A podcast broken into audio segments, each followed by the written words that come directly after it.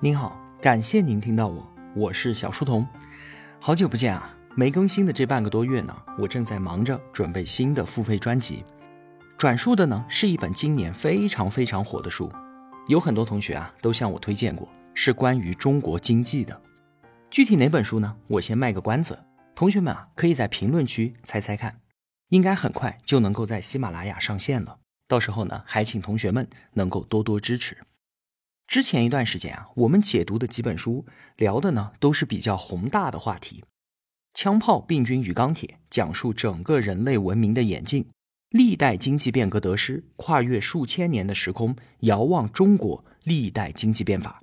可能性的艺术通过比较政治学，知晓世界上诸多国家的政治现状为何会是眼前的样子。你看。一个接一个的宏大问题，那接下来呢，我们就回到自己的身边，回到我们的家庭之中来聊一聊亲子教育。我选的这本书呢，叫做《真希望我父母读过这本书》，作者啊是英国一位从业超过二十年的资深心理治疗师费利帕·佩里，同时呢，他还是专栏作家、广播电视节目主持人，而且参与制作了多部 BBC 关于儿童教育的纪录片。这本书啊，当年在英国一经出版就立刻火爆。随后呢，日、韩、德、法等等三十一个国家都授权出版，并且长期霸占多个国家教育类书籍排行榜的榜首。这本书啊，它和其他的亲子教育书都不一样，它并不打算教我们什么先进的教育理念，也没有介绍什么特别的育儿技巧，它只聚焦了一件事儿，就是怎么培养深厚的亲子关系。从亲子出发，到与我们父母之间的关系，与自身的关系，与过去的关系，再到与周围世界的关系。所以啊，这本书在英国出版之后，不仅引发了英国家长们的热烈追捧，就连那些没有孩子的朋友也争相去读，用于改善他们的人际关系。亲子教育当中真正重要的东西，就是这个我们和孩子之间的关系，它是滋养心灵的土壤。决定了孩子将以什么样的方式度过童年时光，是在快乐当中，还是在抑郁当中成长？我们当然希望亲子关系能够成为孩子获得力量的源泉。就像那句名言所说的一样：“幸福的人用童年来治愈一生，而不幸的人呢，需要用一生来治愈童年。”作者佩里，他作为一名心理治疗师，曾经见过无数的父母受困于亲子关系。他的工作让他能够观察到很多家庭的问题到底出在哪里，并且找到让关系恢复的办法。我们需要从长远的角度来看待亲子教育，绝对不是用一些技巧或者是诀窍来驯养孩子。我们真正要学会的是如何和孩子相处，而不是怎么去操纵和控制他们。我之所以啊会选择这本书和同学们分享。是因为我自己在阅读的过程当中获得了许多的温暖、感动和治愈。它让我面对和接纳的不仅仅是我的孩子，更是我自己。那个抬着小脸、含着眼泪、张开双手要抱抱的孩子，那个大哭着被拽进幼儿园的孩子，那个放学背着书包一边挥手一边迎面跑来的孩子，那个戴着红领巾、手里拿着不及格试卷低头认错的孩子。那个声嘶力竭咆哮之后转身摔上门的孩子，没错，他是我们的孩子，但同时他更是我们当年的自己。我们小时候的情绪和感受已经随着时间变得越来越模糊和遥远。现在我们长大了，面对自己的孩子，取而代之的是以成年人的标准判断的对与错、应该与不应该。在养育孩子的过程当中，我们会遇到很多的障碍。像是糟糕的环境、金钱的压力、时间的紧迫、身心的疲惫等等，但是其中最大的阻碍，其实来源于我们小时候所接受到的教育方式。如果我们不反思自己是如何成长的，没有反思上一辈给我们留下了什么样的影响，某一天啊，你会赫然发现，那些经历都埋伏在我们的意识当中，随时随地蓄势待发。很多时候啊，我们和孩子所说的那些话，和当年父母跟我们所说的如出一辙。小时候和父母在一起的经历，正在我们与孩子之间不断的重现。如果说啊，那些经历是积极的，是正面的，让孩童时期的我们感觉被关爱、被需要，那当然是很好的。但更多的时候呢，却正好相反。这本书啊，一次次的把我拉回到小时候，让我重拾当时的情绪和感受，无论是喜悦、悲伤、无助、愤怒、恐惧，还是爱，把它们通通找回来，认真的体会和反思，当时我自己是什么样的感受，现在回想起来又作何感想？我应不应该让我的孩子也有一样的感受呢？想到这里，或许我们也就知道怎么和自己的孩子相处。怎么去引导他们的行为？怎么回应孩子的感受？把记忆当中那些积极美好的部分留下来传下去，把那些不愉快的部分彻底抹掉，让家族当中不断重复轮回的伤害到此为止。我毫不怀疑父母对于孩子的爱。我打你，我骂你，我管教你，还不都是为了你好？抱歉，以爱之名，并不是我们能够去伤害孩子的理由。没有人能够超越时代的桎梏，当然不应该用现代的教育观念去苛责我们的父母。但是现在我们确实可以做得更好。为人父母啊，的确是一件苦差事，经常让我们感觉心力憔悴，甚至是沮丧崩溃。但同时呢，这也是我经历过的最有趣、最快乐、最有爱的时光了。读完这本书，你真的会有这样的感叹：真希望我父母读过这本书。而我的孩子也一定会庆幸我读过这本书。作者佩里说啊，我们从上一代继承了很多东西，却不自知，这让我们很多时候都意识不到，我们生气的根本原因其实并不是因为眼下孩子的行为，而是我们自己过往的经历。什么意思呢？举个例子你就明白了。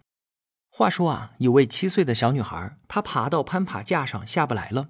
于是呢，哭着寻求妈妈的帮助。坐在一旁刷手机的妈妈抬起头看了一眼，有点生气，觉得女儿在无理取闹，因此大声的呵斥：“你马上给我下来！”女孩费了很大的劲自己下来，她小心翼翼的过来牵妈妈的手，但妈妈还在气头上，就把她的手给甩开了。女孩委屈的大哭了起来。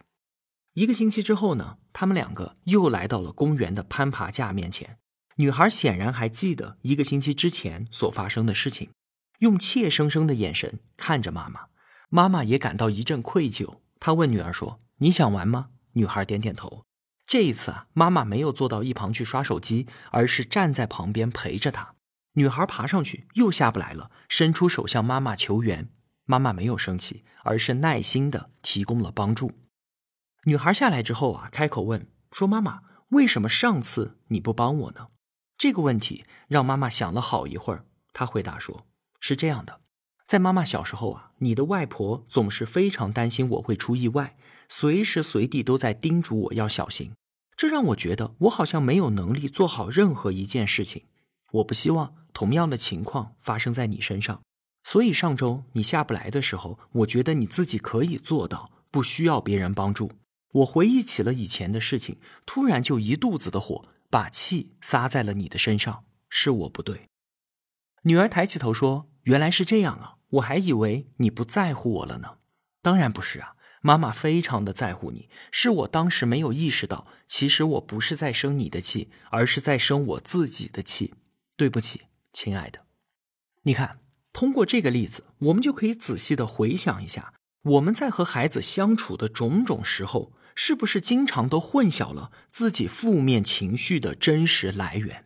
很多时候，我们生气并不是因为孩子他做错了什么，而是我们过往的回忆被勾起来了，在孩子那个年纪所经历的相似的事情，引发了我们的负面情绪，比方说孤独、绝望、嫉妒，或者是不自信。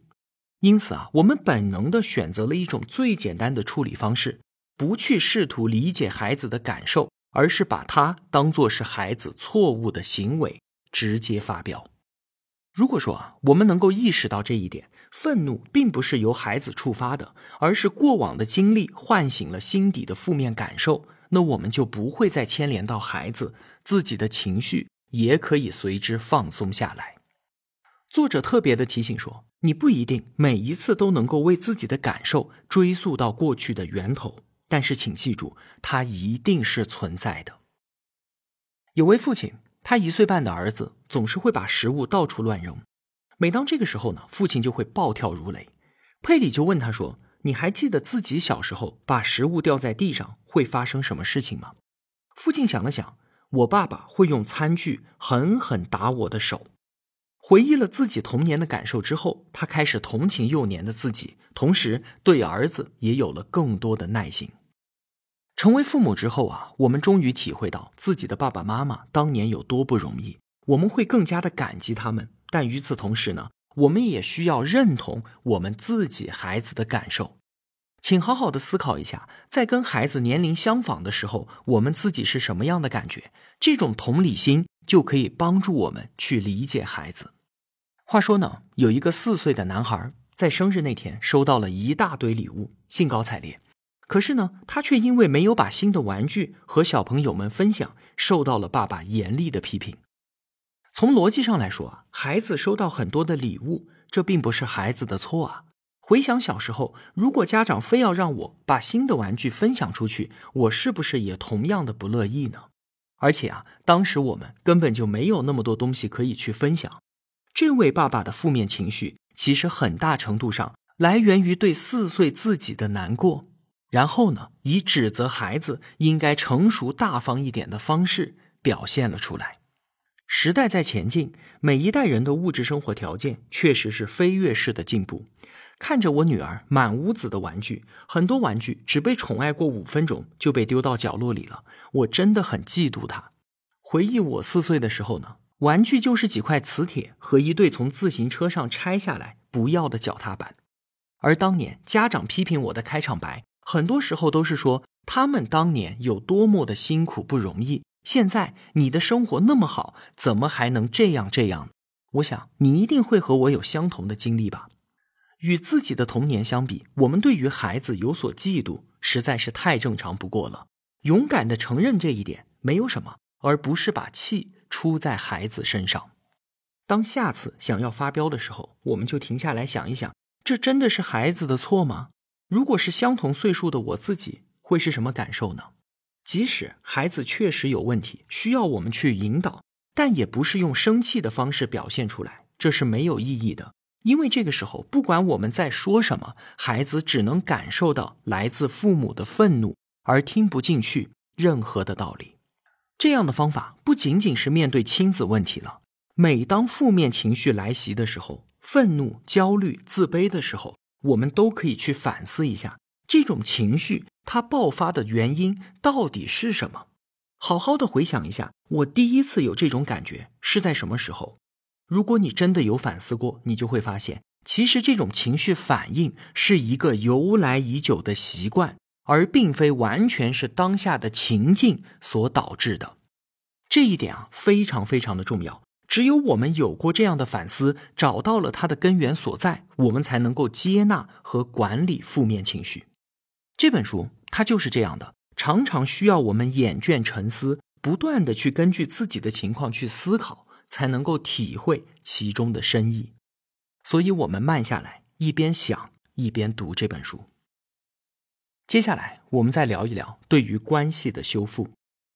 在理想的世界当中啊，我们一定会克制住自己，永远不会对孩子大吼大叫，威胁他们，让他们感觉到难过。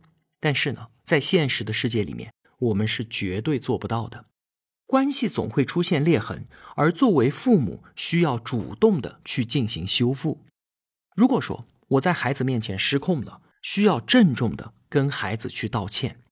就像刚才所说的那个在攀爬架上下不来的女孩，被妈妈训斥了之后，她觉得妈妈不再关心自己了。当她知道妈妈只是把自己的气撒在了她的头上之后，她也松了一口气。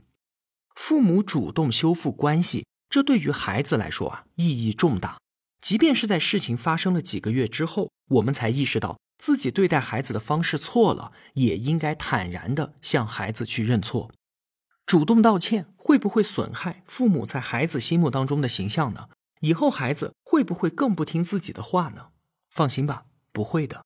孩子需要的从来都不是一个永远正确的、十全十美的权威的父母，他们需要的是一个真实可信的父母。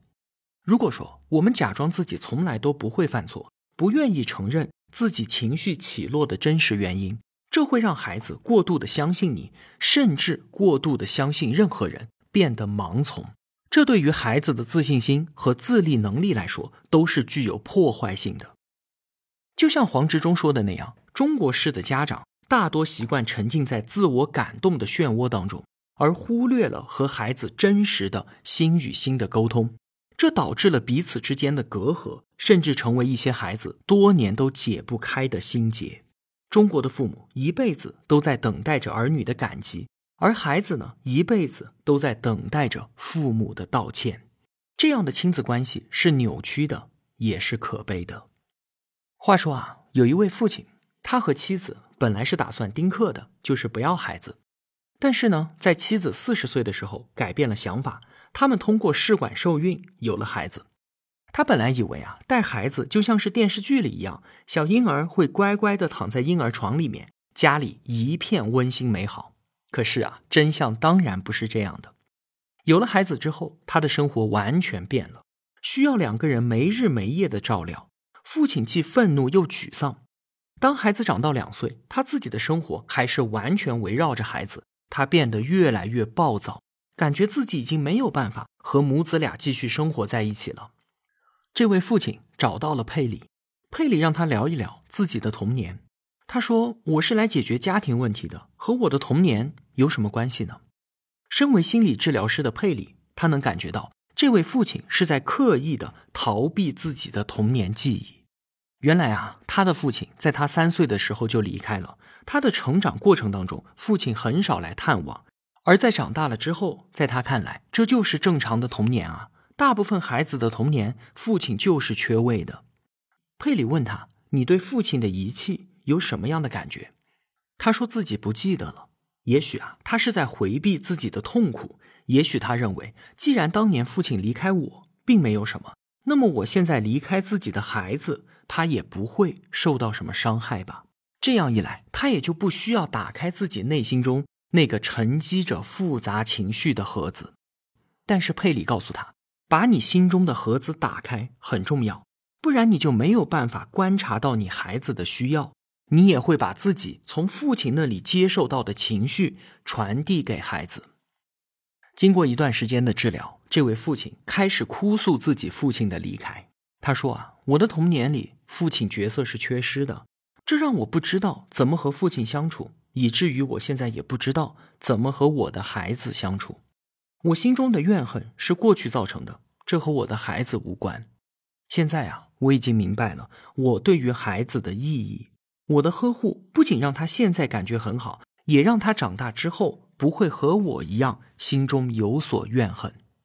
这位父亲借由对过往的回顾，接纳了父亲的离开，接纳了自己的情绪，也因此改变了对于孩子的态度。